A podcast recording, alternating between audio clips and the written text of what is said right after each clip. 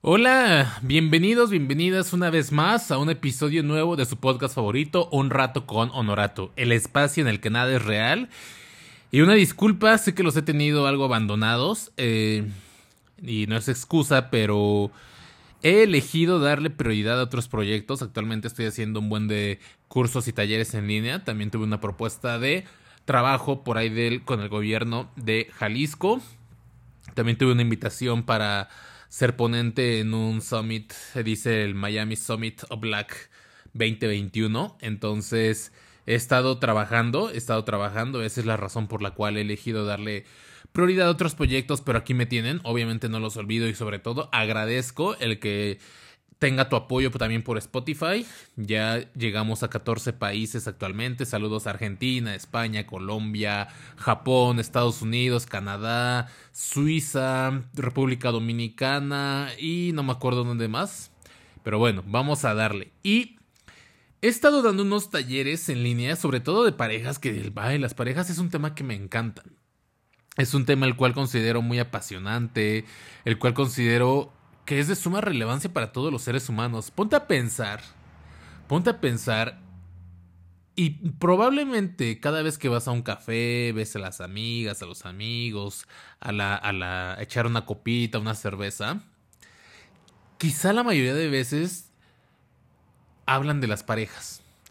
O sobre todo cuando te le estás pasando mal, cada vez que estás triste, deprimido, la mayor parte del tiempo es por algún problema de parejas. Y esto principalmente lo veo...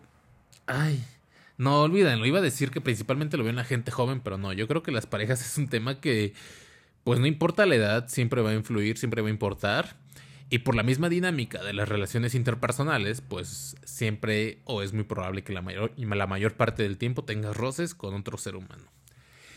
Y, y si quizá tú eres una persona a la cual le gustaría decir, oye, ya estoy harto, estoy harta del mismo patrón de parejas, de que siempre sean así, de que siempre me traten mal, de que me pongan el cuerno, de que me mientan, ya quiero encontrar a mi príncipe, mi princesa azul, primero ponte a pensar, y creo que es un ejercicio que he hecho antes, pero imagina que tienes a tu pareja actual, o si, no o si eres soltero o soltera, imagina que la tienes enfrente de ti y califícala del 0 al 10. 0 es el número más bajo y 10 siendo la pareja perfecta, la pareja ideal.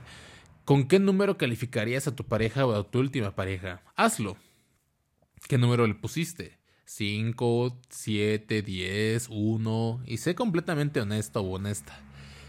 Y te tengo noticias, esa calificación en realidad es para ti. Porque no hay la posibilidad de que un 5 se junte con un 10 o de que un 7 se junte con un 2 o con un 3.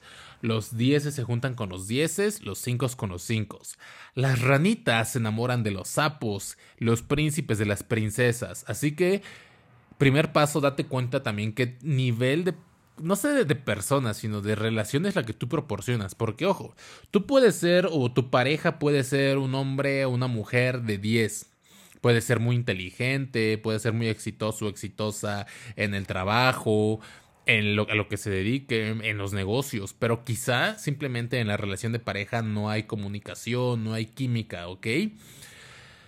Pero esto de quién sería la culpa. Y le vamos a poner la palabra culpa, aunque la palabra no me gusta. ¿Tuya o de él? O de la pareja. Uh, yo creo que a veces he dado mucho, mucho coaching a parejas y no es como que sea intencionalmente la responsabilidad de uno o la culpa de uno, sino simplemente no hay match en el tipo de lenguaje. Y ahí te va lo que te quiero decir. Normalmente, dado que hay países, cada país tiene un idioma. Muchos países repiten idioma, pero hay idiomas como el español, el inglés, francés, italiano, alemán, bla, bla, bla. Hay un sinfín de idiomas. En el amor no es la excepción. En el amor básicamente hay cinco idiomas, ¿de acuerdo? Entonces, si tú sientes que tu pareja no te ama, no es que no te ame, simplemente no te está amando como tú quieres ser amado o como tú quieres ser amada. Y quizá tú, como pareja no le das ese amor como tu pareja le gustaría recibirlo. Es decir, uh, por ejemplo, cuando doy una sesión de coaching, muchas personas me dicen como, Luis, es que él no me ama, él no me quiere, él se la pasa trabajando y me da dinero, me llena de regalos. Y él dice, pero mi amor, sí, claro que te amo, si te mando tus flores, te mando regalos, te mando ropa. Y dice, es que yo no quiero objetos, yo quiero tiempo contigo. O quizá es como, ay Luis, es que ah, fíjate que Pepito es un hombre ideal, es un hombre dulce, tierno, se la pasa eh, chuleándome, pero simplemente hay algo que no me gusta de él y simplemente no quiero una relación con él, ¿no? Y a ver, explica, ves que sí se la pasa escribiéndome mensajes, me manda cartas y pues para mí ya es muy encimoso y es algo que no me gusta. Y otra mujer te puede decir, ah, es que ¿cómo, cómo es que no te gusta eso? Yo me derretiría por él, es un hombre bueno y bla, bla, bla. A lo que voy con esto es que cada persona tiene una forma de amar. Y el hecho de que no te amen como tú a ti te gustaría ser amado o amada no quiere decir que no te amen con todo el ser, con todo el corazón. Y para ello, una de las principales herramientas es el detectar el lenguaje del amor que predomina en ti. Y son cinco principales lenguajes. El primer lenguaje del amor es el de las palabras. El que te gusta que te hablen, que te hablen rico, que te hablen bonito, que te digan cuánto te aman, que te digan lo hermosa que eres, lo bello que eres, el gran hombre o la mujer, bla, bla, bla. De las palabras. Todo el amor expresado por palabras. El segundo tipo de lenguaje del amor es el de regalos, ¿ok? Los detalles, que si el chocolatito, que si una blusa, que si un perfume, que si un viaje, e inclusive si eres más extravagante un departamento, ¿ok? Entonces ese es el segundo, el de los regalos, los detalles. El tercer tipo de lenguaje del amor es el del contacto físico, el de el de hacerte el amor, tocarte, besarte, acariciarte, todo eso, ¿vale? El cuarto lenguaje del amor es el de tiempo de calidad, en el que pasen tiempo contigo, en el que quizá vean una película, en el que nadie ve el celular, en el que te pone atención, te escucha, está ahí para ti.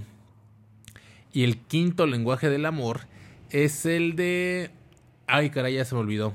Eh, son palabras, eh, regalos, tiempo de calidad, contacto físico Ah, y actos de servicio, perdón, actos de servicio en el que quizá, mira mi vida, te hice tu comida favorita, oye mi amor, te lavé tu ropa, oye mi cielo, te voy a planchar una camisa o te voy a hacer un masajito, todos ese tipo de detalles como de actos de servicio que están ahí para ti, es como quizá te gusta ser amado o te gusta demostrar el amor.